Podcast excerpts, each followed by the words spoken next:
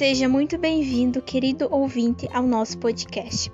O assunto que vamos abordar hoje é sobre a guerra de mão armada que deixou lembranças de terror na nossa região. Estamos falando da Guerra do Contestado, mas especificamente vamos nos aprofundar na questão religiosa, a fé cabloca. A Guerra do Contestado aconteceu durante os anos de 1912 a 1916. Foi um conflito armado entre os estados de Santa Catarina e Paraná, uma disputa entre o povo cabloco e o poder do estado. O povo cabloco havia sido contratado para trabalhar na construção de uma rodovia de ferro, mas com o término da obra foram demitidos e expulsos da região do contestado, o que gerou a revolta. Esse povo cabloco seguiam os movimentos messiânicos do monge José Maria. Os movimentos messiânicos são aqueles que se apegam a um líder religioso ou espiritual, um Messias que passa a ser considerado aquele que guia em direção à salvação. Apesar de serem três monges, o povo, por meio de lendas e folclore, uniu-os em um, que ficou conhecido como São João Maria.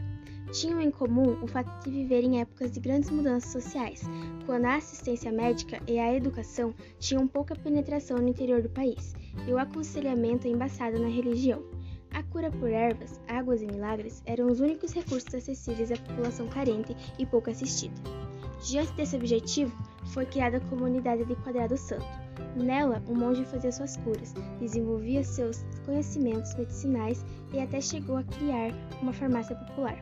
Nessa propriedade passou a viver um grande contingente de camponeses, que estavam sem terras ou ficaram desempregados após o fim da construção da rodovia.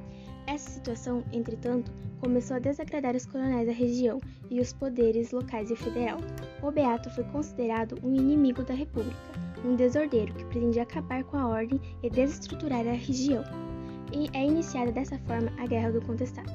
Depois da morte de José Maria, surge Maria Rosa, outra personalidade importante para a Guerra do Contestado.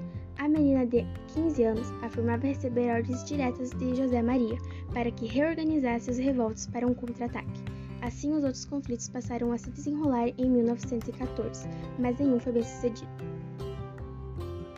Na nossa região foram criadas várias grutas que são dedicadas aos monges. Tem uma gruta uh, no Porto União que tem uma mensagem que diz o seguinte: homenagem aos heróis anônimos tombados na Guerra do Contestado e aos três monges que os inspiraram, transformados pela fé do povo num só, São João Maria.